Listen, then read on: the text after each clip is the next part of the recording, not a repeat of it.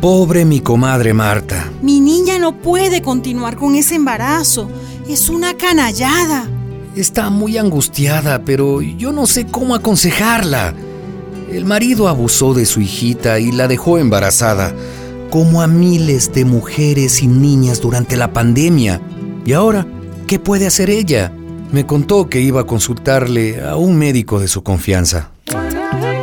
En el barrio del jabonero, historias de pandemia. Capítulo 9. La pelea es peleando. Marta, Ah, doctor. tú sabes que yo te aprecio mucho y aprecio mucho también a tu familia. Pero me estás pidiendo algo de mucho riesgo. En este país está prohibido el aborto. Si interrumpimos el embarazo de tu hijita y se enteran, vamos presos tú y yo también. Pero, pero ¿por qué, doctor? Mi hija ha sido violada. Y eso es inhumano. Es inhumano, dilo. Y lo peor es que lo hacen por motivos religiosos. Dicen que la violación es un crimen y que no se borra con otro crimen con un aborto. ¿Y, ¿y usted qué dice, doctor? Ningún crimen, están mintiendo. Porque en las primeras semanas no hay ningún bebé. ¿Y entonces qué es lo que hay? Una masa de células desarrollándose sin ninguna autonomía. ¿Cómo? Una semilla que le falta mucho para ser un árbol. Pero ya es un bebé. No, no, Marta. Se trata de un embrión.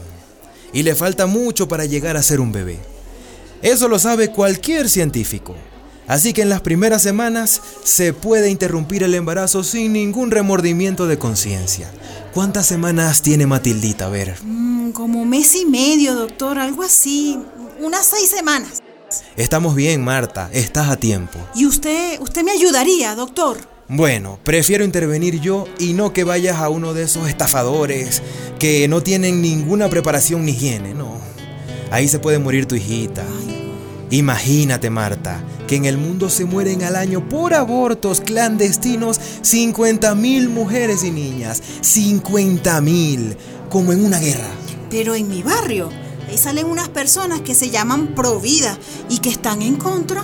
Esos son hipócritas, porque esa gente tiene dinero para irse a Miami si una hijita se les embaraza. Ay, doctor, que la Virgen me lo bendiga y me lo cuide. Como mi hijo Freddy es el coordinador de la radio, a cada rato me doy una vuelta por allá. Es donde Joaquín, el de la imprenta, que les prestó el local y la azotea.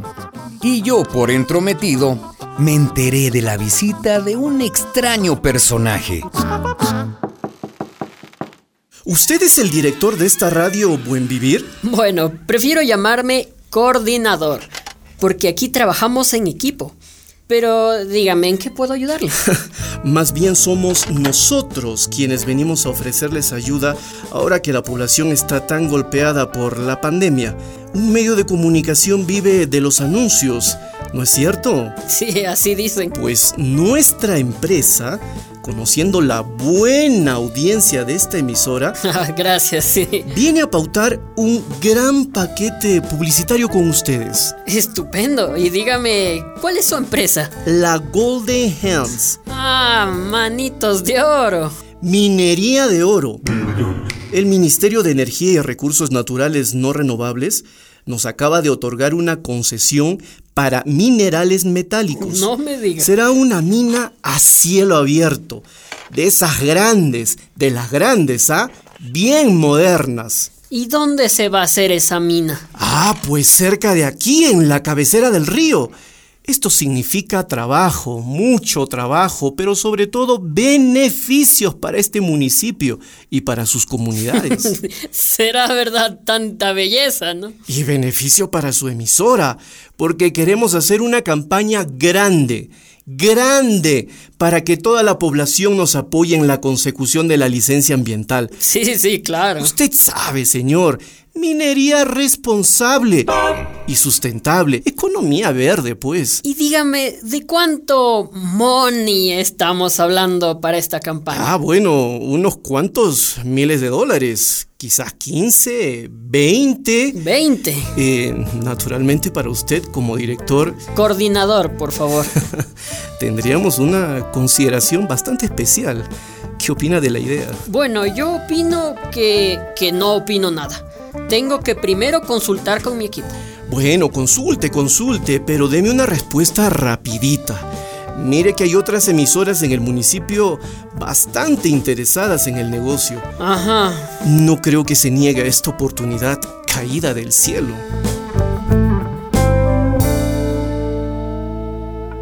¡20 mil dólares!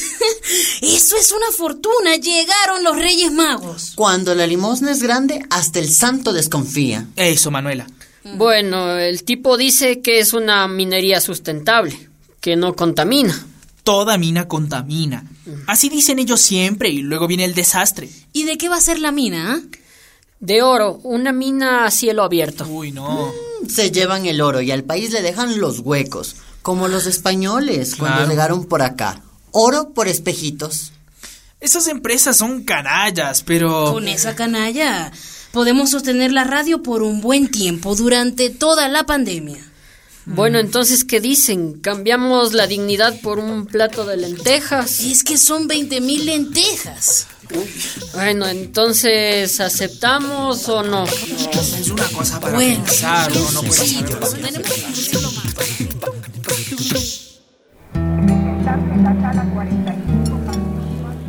A ver, ¿cómo te sientes, Matildita? Mm, Bien, doctor, pero un poco cansada. Eso es natural, hijita. No tengas miedo. Tu mamá te va a acompañar. Y tú, Marta, Sí, doctor.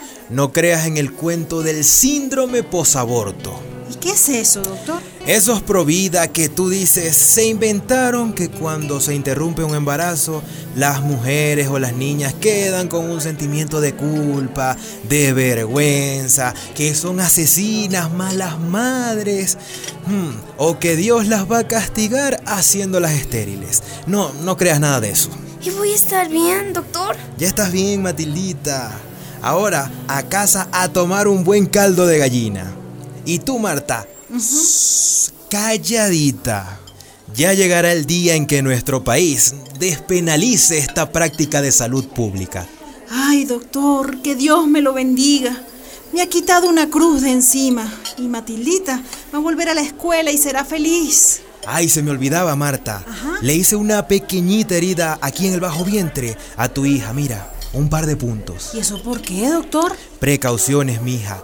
Precauciones. Si algo sobra en este barrio, son los chismes. Y entonces, señor Freddy, coordinador de la radio Buen Vivir, Sí, señor. dígame, ¿ya decidieron? Ya está decidido. Ah, carambas, qué bien. No vamos a participar en la campaña de su empresa. Pero, ¿qué cosa está diciendo? Rechazan nuestra oferta. Así es. ¿Y se puede saber por qué? Porque su empresa va a ensuciar con cianuro nuestro río. Y en la cabecera de ese río viven comunidades indígenas. Ah, indios, indios. Indios. Mm. Sí, poblaciones atrasadas y también violentas. Me disculpa, pero usted también es indio. ¿Qué cosa está diciendo usted? ¿Cómo dice? Que en este país, el que no tiene de inga, tiene de mandinga. A ver, no entiendo su chistecito. En este país, mi amigo, toditos, toditititos, somos mezclados. Mestizos de indios, de negros, de blancos, hasta de chinos. Un arroz con mango vea toda una fanesca. Ah, pero hombre, ese no es el tema ahora. Como le expliqué, nuestra empresa hace una explotación responsable y sustentable. Minería verde, para entendernos, usted sabe. Ese cuento no se lo cree ni usted, señor. Eh, por cierto, todavía no sé ni su nombre. Wilson Gualachi, gerente. Apellido indio, ¿no es cierto? Jovencito insolente, ¿no es cierto? Ya te voy a hacer tragar tus palabras, hijo. de- Cuéntanos, Freddy, cuéntanos, cuéntanos, ¿qué te dijo el man? Bueno, pues me llamó insolente y me dijo, bueno, otras flores también. ¿Y qué dijo cuando le dijiste que no? Que ellos hacen una explotación Mm, responsable, eh, que es sustentable, ya saben, minería verde.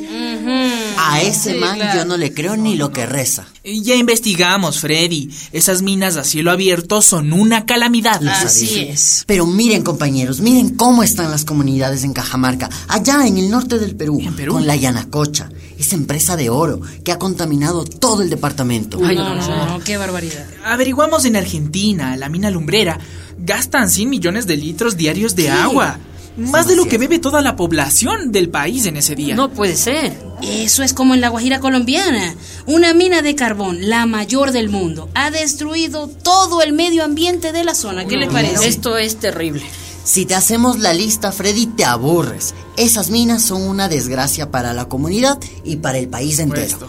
Los únicos que ganan son ellos, los de la empresa. El país más inteligente fue Costa Rica, qué definitivamente. hizo? ¿Qué hicieron? ¿Qué hicieron? Prohibieron la minería metálica a cielo abierto en todo el país. Ah, Muy, bien. Esa gente es peor que la inundación que nos destruyó estos días, porque el agua de lluvia baja, pero la contaminación de esta minería queda para siempre. Exactamente. Pues vamos a ponernos en campaña. ¿Cómo? ¿Qué? ¿Cómo en Sí, en campaña, pero en contra de la empresa. Eso. Vamos a Exacto. combatirlos. Será la batalla de David contra Goliat. Sí, muy desigual. Pero la pelea es peleando, ¿no? Claro que sí, Muy Freddy, bien. ¿cómo que no?